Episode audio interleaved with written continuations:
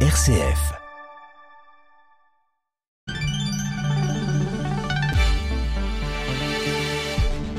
Allez, bonjour à toutes, bonjour à tous. Oui, pour ce journal, ici en région lyonnaise, il est 7h02. Et oui, changement d'horaire un petit peu euh, inhabituel. Oui, pour l'été, mais ça, vous avez l'habitude maintenant, puisque ça fait déjà un certain nombre de jours que nous démarrons à 7h02 cette information locale en région lyonnaise. Lundi 17 juillet, les rejets de perfluoré au cœur d'une euh, plainte commune, celle bientôt déposée par une trentaine de maires du Grand Lyon. Une action commune pour accélérer sur la prise en compte des impacts réels de ces polluants éternels sur notre territoire. Et les vainqueurs ensuite des Irénées d'or encore au cœur de nos journaux avec aujourd'hui la découverte du centre de la famille, de la médiation qui permet donc aux jeunes, aux jeunes enfants, aux adolescents de s'exprimer sur des situations familiales parfois complexes. Et puis une météo qui est quant à elle très simple hein, pour le coup, tableau d'été encore une fois pour redémarrer cette nouvelle semaine en plein mois de juillet. Bon réveil à vous.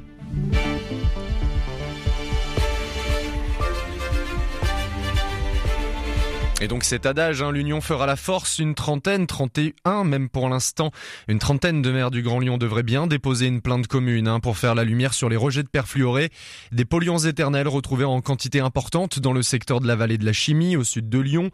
Une action en justice contre X qui devrait porter sur une atteinte à l'environnement et écocide, un délit créé il y a maintenant deux ans par la loi climat. Et parmi les communes concernées, celle de Pierre-Bénite en première ligne, commune d'implantation des usines Arkema et Daikin hein, qui utilisent ces perfluorés dans le cadre de leur activité industrielle. Son maire, Jérôme Moroge, revient pour nous ce matin sur l'importance d'une plainte commune pour faire la lumière sur les responsabilités de ces rejets. Il suffit pas d'identifier une seule et même personne ou un seul et même industriel. Il faut faire une enquête beaucoup plus large. Ce n'est pas une plainte uniquement symbolique. Il y a un moment, il va falloir quand même que chacun assume ses responsabilités et on compte aussi sur la justice pour nous aider dans ce sens. C'est à la justice de désigner le pollueur. C'est justement ce que nous demandons avec cette plainte, c'est de remonter jusqu'à la source, jusqu'à l'émetteur de ces rejets. C'est à la justice de nous dire, effectivement, il y a un responsable, il y a des responsables, il y a des complices. Et c'est à eux, effectivement, qu'il revient de dépolluer nos sols, de dépolluer nos nappes phréatiques, de dédommager finalement euh, tout un secteur. Et puis, il y a quand même le temps d'après, puisqu'on nous dit, il y a une recommandation de ne plus consommer vos œufs sur tout le sud lyonnais, près d'une vingtaine de communes.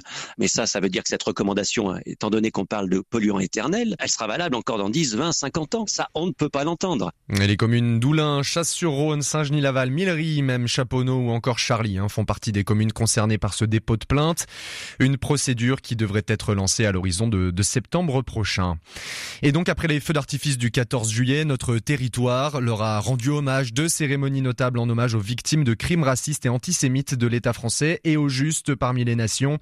D'abord hier à la maison d'Isieux dans l'Ain, marqué par la rafle hein, de 44 enfants juifs. C'était le 6 avril 1944. La ministre déléguée à l'égalité femmes-hommes, à la diversité et à l'égalité des chances, Isabelle Lovirom, était notamment présente pour leur rendre hommage, accompagnée notamment de maître Richard Zolmati hein, pour les présences notables, président du Conseil de représentation des institutions juives de France dans notre région ici en Auvergne-Rhône-Alpes. Et Villeurbanne aussi a tenu à rendre hommage au Square des Justes cette fois-ci, entre élus, représentants des institutions religieuses et des présences remarquées comme celle d'Olivier Raymond, petit-fils du juste Éric Raymond. Et attention d'ailleurs aujourd'hui, hein, si vous devez prendre le métro, vous immiscez dans les tunnels du métro, encore une journée d'interruption pour la ligne B. Il est à l'arrêt depuis samedi hein, pour continuer les travaux de prolongation et de prolongement jusqu'à Saint-Genis-Laval. Des bus relais sont toujours en place, fréquence de passage de 7 euh, minutes à un quart d'heure, à prévoir également cette interruption totale de circulation entre le 31 juillet et le 18 août. Hein, Notez-le bien pour accélérer, oui, sur la fin de ce prolongement qui doit trouver son épilogue à l'automne et voir, eh bien oui, ce métro B aller jusqu'à Saint-Genis-Laval d'ici à l'automne. Et donc chaque année, en France, 425 000 couples de parents se séparent, laissant 380 000 enfants dans une situation compliquée à gérer. C'est pour les accompagner dans ce moment difficile que le Centre de la famille et de la médiation organise des ateliers avec des espaces de parole réservés aux enfants de 5 à 17 ans. Cette association lyonnaise vient de remporter un Irénée d'or de la Fondation Saint-Irénée du diocèse. Laura Pujol, médiatrice familiale et animatrice d'ateliers, estime que la réussite de ces ateliers pardon, réside dans le phénomène d'identification que les enfants peuvent ressentir les uns envers les autres dans ce groupe de parole. Écoutez. En fait, dans le groupe, Il y en a certains qui vont arriver qui vont dire voilà ce qui m'arrive, voilà ce que je traverse, pour moi c'est compliqué. Et tous ceux qui vont regarder attentivement finalement vont commencer à s'identifier et petit à petit partager des stratégies ou comment ils vivent les choses. Et en fait c'est vraiment ça, c'est d'un coup se rendre compte qu'on n'est pas tout seul euh, sur quelque chose qui est quand même assez peu partagé. Parce que moi ça m'a surprise au début, il y a un vrai tabou, c'est-à-dire qu'ils en parlent très peu à leurs amis généralement. Et la problématique aussi c'est que c'est pas aux parents qu'ils peuvent se confier, puisqu'il y a toujours la question du conflit loyauté.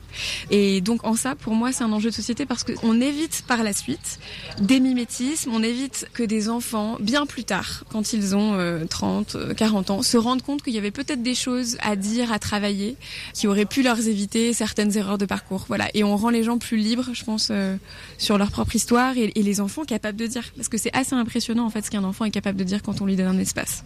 Une interview à retrouver euh, d'ailleurs en plus long format hein, tout à l'heure 7h40. Notez bien également ce rendez-vous pour nos trois questions d'actualité du jour. On passe maintenant à votre météo. Et c'est un début de semaine estivale hein, qui nous attend sur le territoire de la région lyonnaise. Un soleil couvert par épisode dans la matinée avant que le ciel ne se dégage totalement à mesure que l'après-midi arrivera et avancera. Côté température, naturellement, les valeurs coïncident avec la saison. 19 au plus bas ce matin pour les Halles et Montrottier, 21 ensuite pour Saint-Bonnet-de-Mur, Clavézol, la Tour du Pin, Renaison, 23 au mieux dans cette matinée pour Rouen et Sainte-Foy-les-Lyons avant un après-midi où le ciel se dégage totalement. 26 pour Rivry et Sainte-Catherine au sud-ouest, 28 ensuite pour Denissé, la Mur sur Azergue, Villefontaine et donc 30 degrés au plus fort pour les deux agglomérations viennoises et euh, lyonnaises. Pardon pour ce coup dans le micro, on passe maintenant à vos conditions de circulation.